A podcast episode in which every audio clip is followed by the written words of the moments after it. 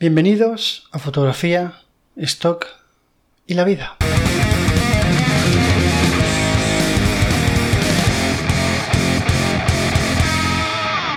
¿Qué tal? ¿Cómo estás? Bienvenido al capítulo 56 de este podcast, en el que hoy vamos a hablar de lo que va a ser un poco la segunda parte de un episodio antiguo, de los primeros del podcast, Concretamente el número 5, hace ya mucho tiempo de esto, en febrero, que hablaba de la web del fotógrafo. Si no lo has escuchado, te recomiendo que lo escuches porque hablaba sobre las webs para fotógrafos, todas las opciones que hay y bueno, mi visión de, este tema y un montón de cosas más, ¿no?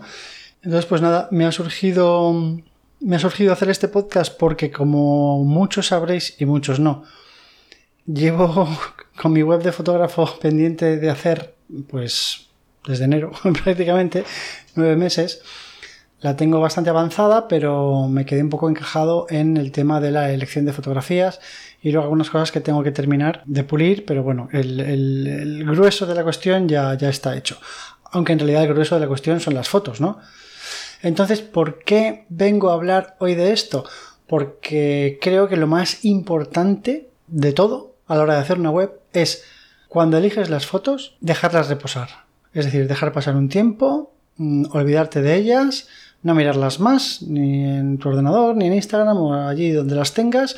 Y cuando pase ese tiempo y tu mente se haya despejado de las sensaciones que pudieses tener al principio durante el tiempo que estuviste em, seleccionándolas y tal, pues que vuelvas a hacerlo y a ver qué pasa, ¿no? Entonces, mm, estoy hablando de esto porque hace poco tiempo dije, venga, va, tengo que terminar ya la web porque hasta que no tenga la web no me puedo hacer las tarjetas que quiero tener para cuando pues, se me encuentre a gente por la calle a la que quiero fotografiar, bien para sesiones de stock o para sesiones privadas, pues yo creo que es mucho mejor si puedes darles una tarjeta que contenga tu web, no solo tu Instagram, con bueno, tus datos de contacto, etcétera, ¿no? Creo que es más profesional y así cuando asaltas a alguien por la calle, pues esa persona, no sé, va a tener un poco más de confianza en que no eres un flipado de la vida que va saltando gente por la calle, creo yo. Entonces, pues nada, yo hice una primera selección de fotografías. Bueno, yo hago sobre todo retrato. Eh, mi web no, no va a tener nada que ver con el stock, igual que mi Instagram no tiene nada que ver con el stock,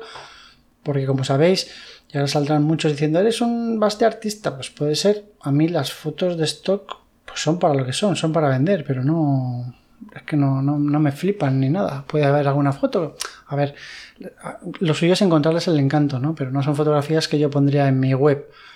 A no ser que quisiese, por ejemplo, pues aplicar a una macro en la que te piden un portfolio, entonces lo suyo es tenerlo en la web, te haces un apartado específico para ello y ya está. Pero el caso es que nada, yo lo que quiero poner en mi web son básicamente dos temáticas, que son retrato y paisaje, bueno, no paisaje, naturaleza en general. No paisaje porque, bueno, que, eso, además es una disciplina que estoy aprendiendo, que estoy muy verde, pero bueno, tengo algunas fotillos que me gustan y entonces quiero subirlas allí. Irán actualizándose con el tiempo, obviamente. Eh, también creo que en la web, en una web de un fotógrafo no tiene que haber, ah, bueno, aquí habrá millones de, opiniones diferentes, pero yo pienso que el portfolio tiene que ser mm, bastante pequeño. Es decir, ahora no sabría deciros cuántas fotos, pero yo qué sé pues a lo mejor si voy a hacer dos apartados de retrato y de naturaleza, pues en retrato a lo mejor poner 10, 15, 20 como mucho. No lo sé, esto es un tema bastante complejo. Y ya os digo, según con quién habléis, pues os dirá una cosa u otra. Hay por ahí webs en que incluso eh, los fotógrafos ponen sus sesiones enteras. Entonces, eh, entras en el portfolio, ves una foto de cada sesión, con el título de la sesión, entras y dentro te encuentras un porrón de fotos, ¿no? Aquí lo mismo, hay gente que en, sus sesiones pone más y hay gente que pone menos. En fin, hay mil maneras de hacerlo, pero mi, la manera que yo he elegido, que puede estar equivocada o no, me encantaría conocer vuestra opinión al respecto, es poquitas fotos y buenas, ¿no? Siempre se dice que a uno se le valora por su peor fotografía, o sea, por la, la peor foto que tengas en tu portfolio es la que van a decir, vale, tu nivel es este, ¿no? Entonces, pues esto es bastante complejo. Yo en mi trabajo que para el que no lo sepa, hago también fotografía y vídeo, pero bueno, es de producto, para publicidad, interiorismo, arquitectura, pero no lo hago con cámara, lo hago con son renders 3D. Entonces lo mismo, eh, yo en la página web del estudio, pues siempre hay fotos que, bueno, esto es más complicado porque somos dos, socios, las decisiones así aquí son un poco más complejas, ¿no?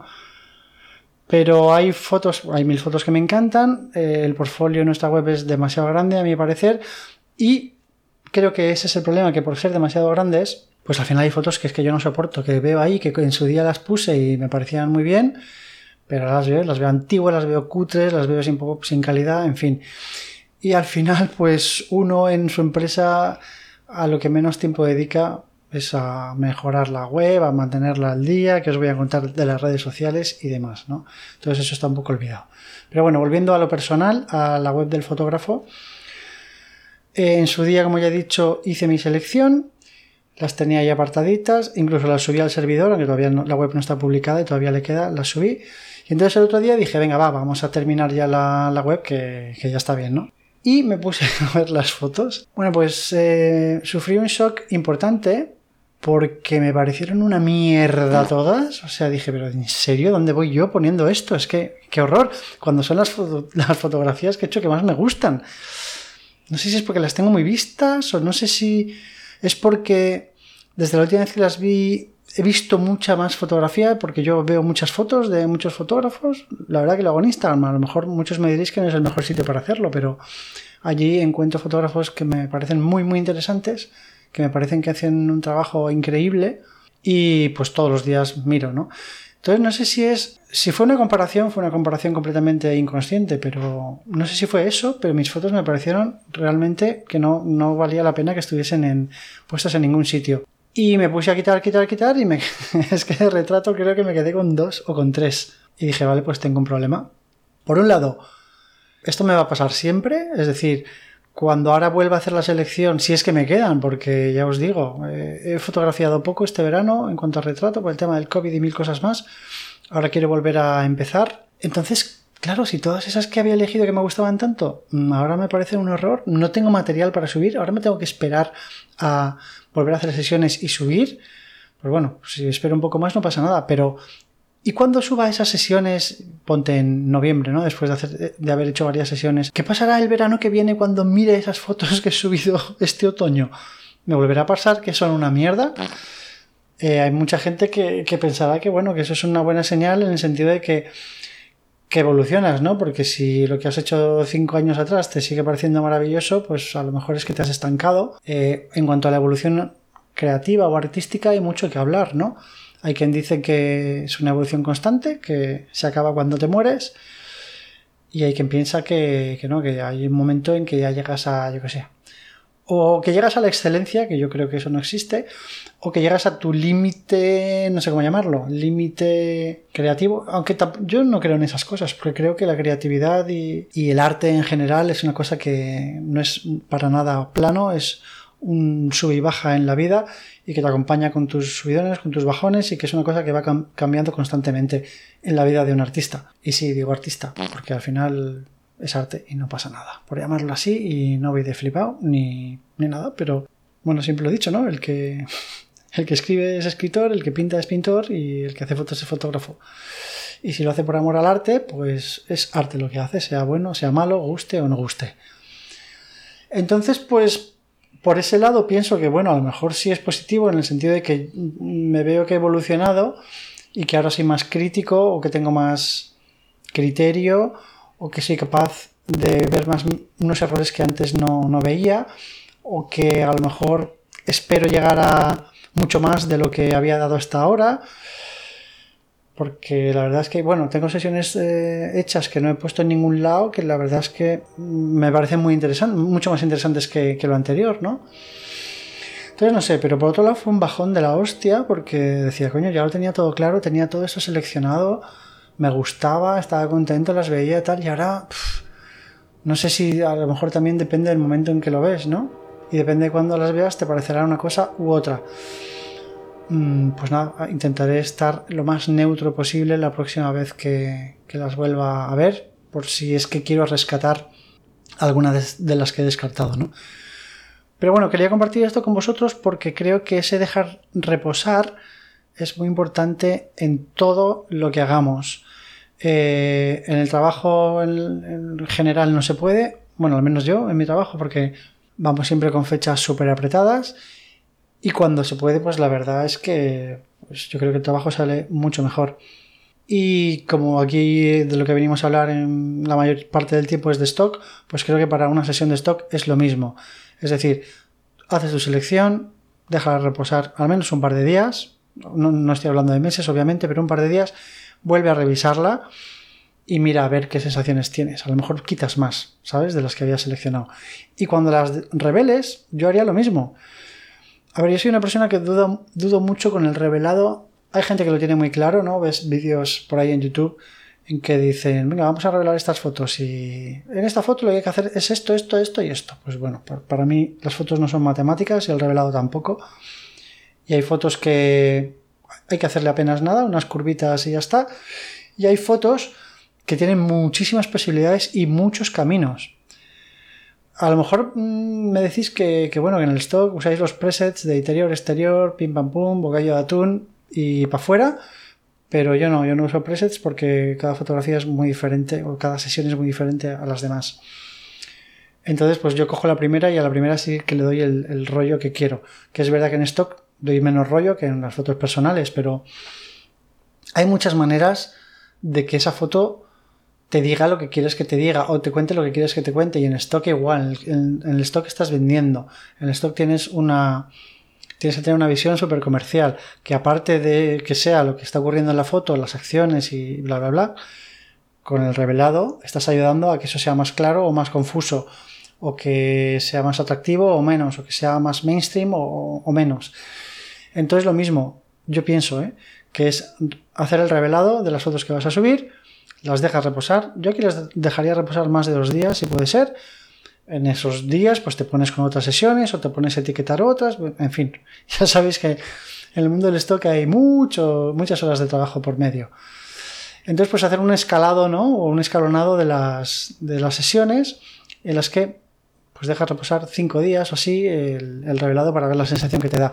Estoy convencido, bueno, esto también depende de lo tiquismiquis o lo piqui que sea cada uno, que cinco días después algo vas a tocar en ese revelado que has hecho y vas a ajustar para llevarlo más a, algo que vas a ver más claro después de un, tiempo. Así que nada, esto es la. En realidad, bueno, lo ponía como en la segunda parte de la web del fotógrafo, pero en realidad es una cosa que también se aplica al stock y que yo os recomiendo que apliquéis a todas las fotografías que hagáis, sea de la índole que sean sean de stock, de, yo que sé, de bodas, de, eventos, para ti, para la familia, para lo que sea. Y bueno, creo que de, que de esos bajones, ¿no? Tan importantes que le dan a uno cuando dices, hostia, es que todo aquello en lo que había creído que valía ahora me parece una mierda, pues de eso hay que aprender muchas cosas. Entonces, intento sacar el lado positivo de esto. Vamos a ver cuando vuelva a ver esas fotos qué sensaciones tengo.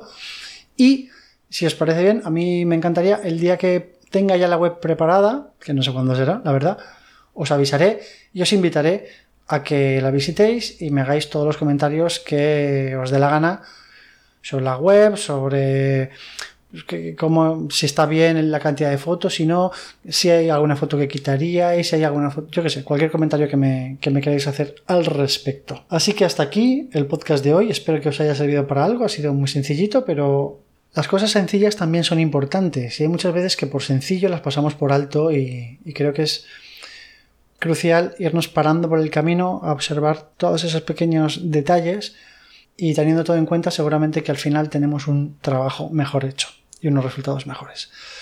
Muchas gracias por estar ahí, por escucharme y nos vemos en... Ah, bueno, bueno, antes de despedirme. Eh, el viernes, este, este próximo viernes, día, día 10 de septiembre de 2021, eh, estoy invitado a un directo en Twitch en el canal de Álvaro González, que como todos sabréis, que seguramente le conocéis, es un fotógrafo de stock que además recientemente ha pasado a formar parte del grupo de estoqueros. Así que nada, si os apetece, a las 8 de la tarde, eh, hora española, entráis en Twitch que Twitch es twitch.tv barra Álvaro G 1970, Álvaro G 1970, y ahí estaremos hablando de stock y de lo que surja. No, no, sé cómo acabará la cosa, la verdad. Pero bueno, desde aquí darle las gracias a Álvaro por la invitación y a ver qué sale. Así que os espero a todos allí el próximo viernes a las 8 de la tarde. Un fuerte abrazo y hasta pronto.